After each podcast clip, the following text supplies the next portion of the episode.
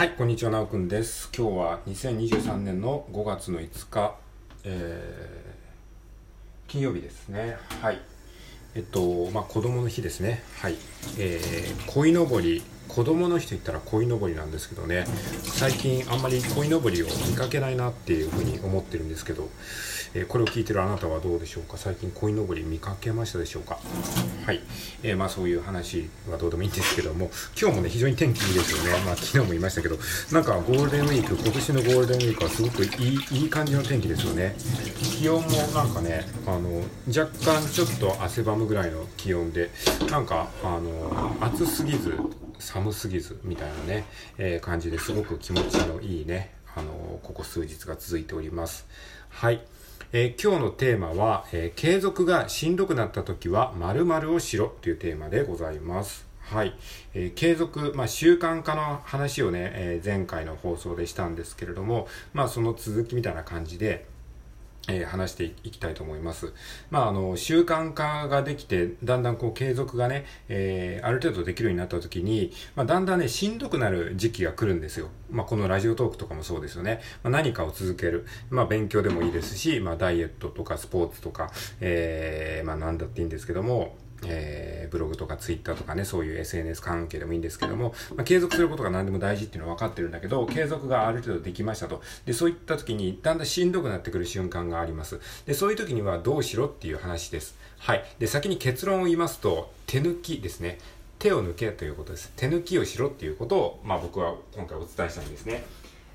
っていう話をしていきます。で、えっと、まあ、結論は手抜きをしろっていうことなんですけども、その後に、えーどうや、どうしてなのかっていう話と、えーあとは具体的な手抜きの例っていうのを、まあ、僕の経験から話していきます。まあ、これはあくまで僕の考え方なので、別にこうしろとかっていうことを押し付けるつもりは全くなくて、まあ、僕はこういうふうに考えてるよっていう話をするだけなので、まあ、聞いてる、えー今聞いてるあなたもですね、まあ、参考になるなって思うんだったら参考にしていただければいいですし、あ、これ違うわって思うんだったら、まあ、あの、違うっていうふうに思えばいいなっていうふうに思います。まあ、考えるきっかけにしていただければっていうぐらいで聞いてください。はい。ということで、まあ、継続がね、しんどくなる瞬間ってありますよね。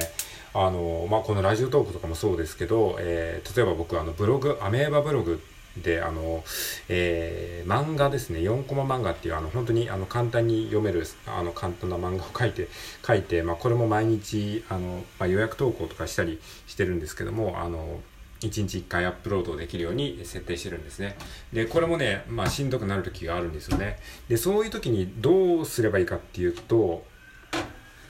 まあ、手抜きをするっていうことなんですよ。で、継続がししんどくなった時あるじゃないですか。ラジオトークも、ああ、なんか毎日やってるけどしんどいなって思う時ありますよね。そうすると、まあ、どういう選択肢があるかっていうと、僕は3つの選択肢があると思うんですね。継続、継続がしんどくなった時に、僕らがと取りがちな行動3つ。それは何かっていうと、1つ目が、休休む。もう、えっ、と、えー継続しなくなる。一回休むっていうことですね。まあ一回休むなのか、もう永遠に休むなのかわかんないけど、休むっていう選択肢をパッと思いつつきますよね。で、二つ目の選択肢は、えー無理して続ける。まあ、しんどいと思っても、なんとか気合で頑張るっていうことですね。で、三つ目の選択肢が手を抜くということです。はい。この3つの選択肢を僕らは多分ね、無意識的に選んでしまうと思うんですね。継続をしてしてて、継続しんどいなって思った時に、じゃあどうするかという時の選択肢としては、休む、無理して続ける、手を抜くということですね。はい。で、多分ね、多分なんだけど、多くの人がやりがちなのが、休むという選択肢ですね。うん。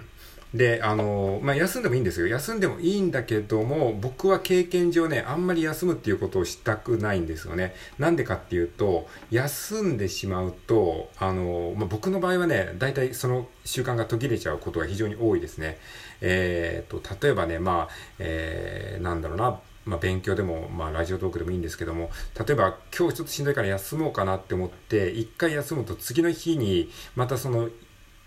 休みたくなっちゃうんですよね。まあ、昨日休んじゃったから、まあ、今日も休んじゃおうっていうか、一回なんか習慣の糸が途切れると、こう、緊張の糸が途切れるってよく言うじゃないですか。そんな感じで、なんか次の日もまあ休んでもいいかっていう休みに対するハードルが下がっちゃうんですよね。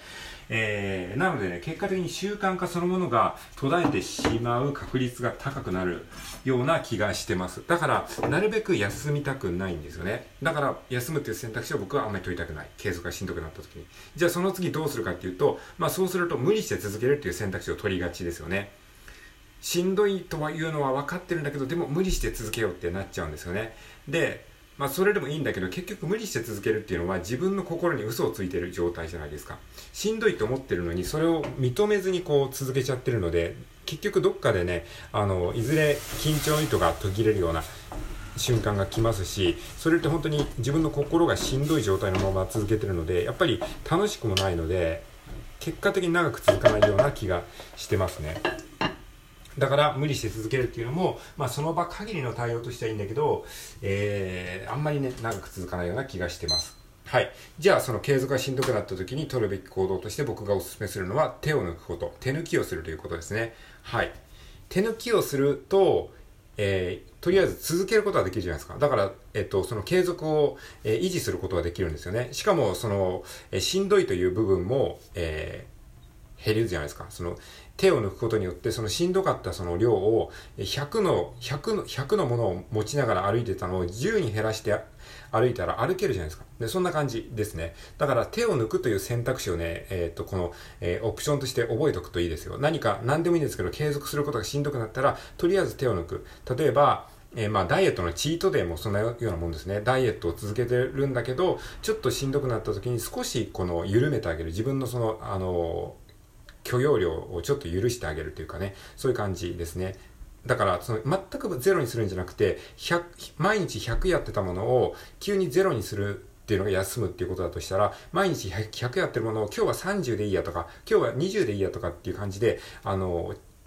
手を抜くんですね。そういうイメージで、えー、やると継続が、えっ、と、長い目で見た時に長く続くよっていう話でございます。はい。